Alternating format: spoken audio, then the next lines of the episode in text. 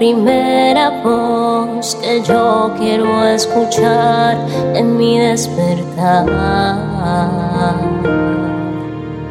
Mi primera cita tú.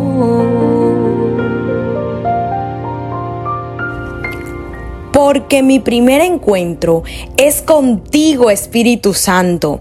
Qué alegría poder ver la luz de un nuevo día. Gracias, Señor, por la vida, por tu mano sobre nosotros y sobre nuestra familia. Mi nombre es Isabela Sierra Robles y te doy la bienvenida a un nuevo encuentro con la palabra de Dios. Hoy te invito a que vayas conmigo a jueces capítulo 6 esta vez del verso 36 al 38. Y dice así.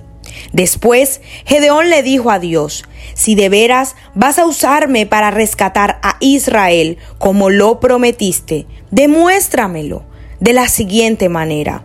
Esta noche pondré una lana de oveja en el suelo del campo de trillar.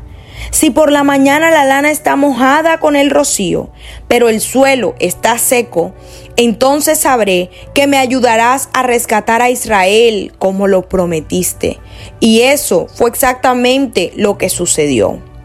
Cuando Gedeón se levantó temprano a la mañana siguiente, exprimió la lana y sacó un tazón lleno de agua.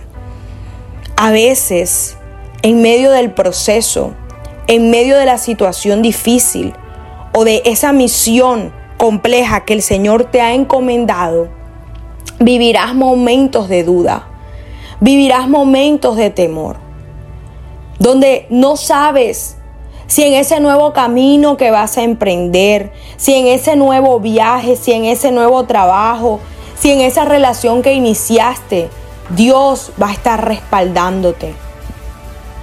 Es normal vivir momentos de miedo, pero tenemos que acudir a su presencia Decirle, Señor, este es mi plan, pero yo quiero que prevalezca el tuyo.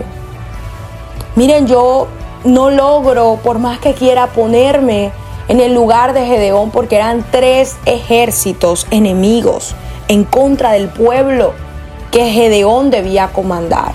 Y él necesitaba una confirmación manifiesta de que el Señor iría con él a esa batalla para protegerlo, guiarlo y darle la victoria. Y como pueden ver, la señal que Gedeón pidió se cumplió tal cual. Es decir, no había duda de que Dios estaba con Gedeón, de que Dios acompañaría y respaldaría la misión que había encomendado a Gedeón. De la misma manera, el Señor te reafirma en esta mañana que en esa tormenta, en ese valle, en ese pozo, en esa tribulación que has estado viviendo, Él está contigo como poderoso gigante. No te dejará, no te abandonará. Y si pides una confirmación, la palabra de Dios te reafirmará el respaldo de Dios en tu vida, en tu familia, en tus sueños y en tus proyectos. Dios te bendiga.